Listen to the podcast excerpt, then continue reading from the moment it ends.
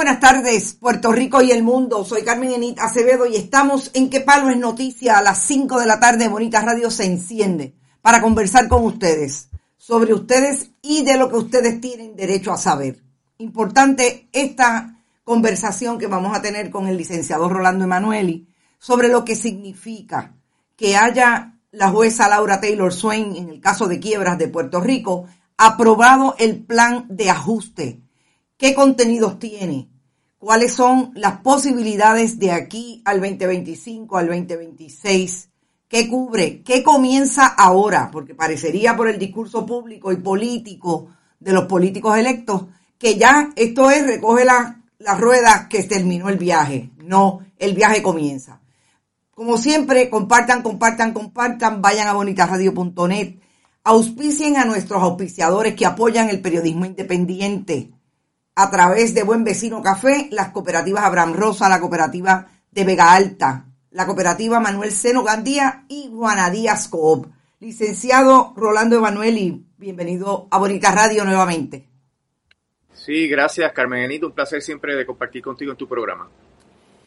Licenciado, la jueza envió ayer una, eh, una comunicación dentro del caso, resuelve que aprueba el plan de ajuste, yo quisiera que fuéramos inicialmente de lo que había antes a lo que la jueza resolvió, esas enmiendas que supuestamente le hizo ese plan de ajuste y lo que se relaciona en principio con los planes de pensiones y cómo quedan en este plan de ajuste. Mira, la jueza aprobó el documento prácticamente idéntico a lo que se había sometido en la última ocasión, que era la sexta versión del octavo plan de ajuste de la deuda. Esa sexta versión vino a raíz de una segunda orden donde la jueza le pidió a la Junta unas modificaciones, pero ya se veía en ese momento, en esa orden, que ya la jueza tenía prácticamente todos los documentos eh, redactados en forma final, porque los anejó a la orden para que uno pudiera ver cuál era, eh, cuáles eran los cambios que ella estaba imponiendo y la confirmación ayer, por eso no nos sorprendió, primero, que, fuera tan rápida, ¿verdad? Eh, y que estuviera el documento eh, básicamente idéntico a lo que ya ella había escrito, porque en realidad había pocos detalles que la Junta eh, corrigió en su última en su última versión del plan. Esto, pues hay que analizarlo desde la perspectiva un poquito más amplia, vamos a elevarnos a, a 10.000 pies de altura para ver lo que significa esto. La primera pregunta que yo me haría es, ¿este plan es un buen negocio para Puerto Rico? Y ahí hay unas reservas tremendas por parte de los economistas más versados en este tema, en términos de que, en primer, en primer término, no se definieron los servicios esenciales en el plan fiscal, nunca se han definido y por ende el análisis que hizo la Junta fue, vamos a ver qué le voy a dar a los acreedores y después yo veo qué sobra para los servicios esenciales cuando debió haber sido al revés.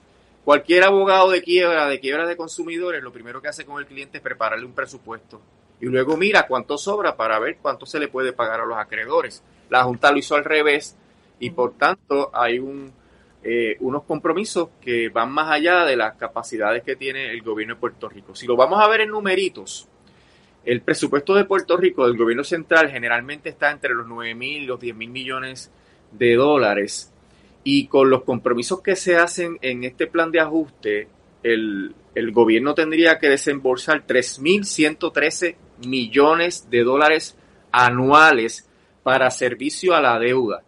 Y son 3.113 millones porque aunque la Junta lo oculta, la Junta no lo menciona, las pensiones son parte del servicio a la deuda. Las pensiones eh, son eh, el pago a unos acreedores que el gobierno central les le debía y que están incluidos dentro del plan de ajuste de la deuda.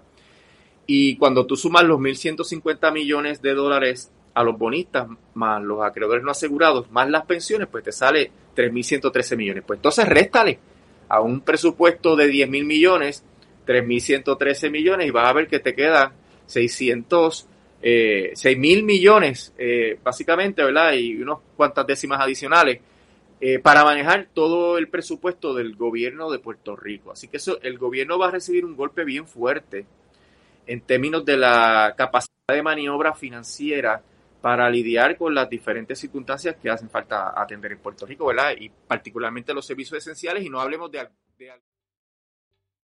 ¿Te está gustando este episodio? Hazte fan desde el botón apoyar del podcast de Nivos.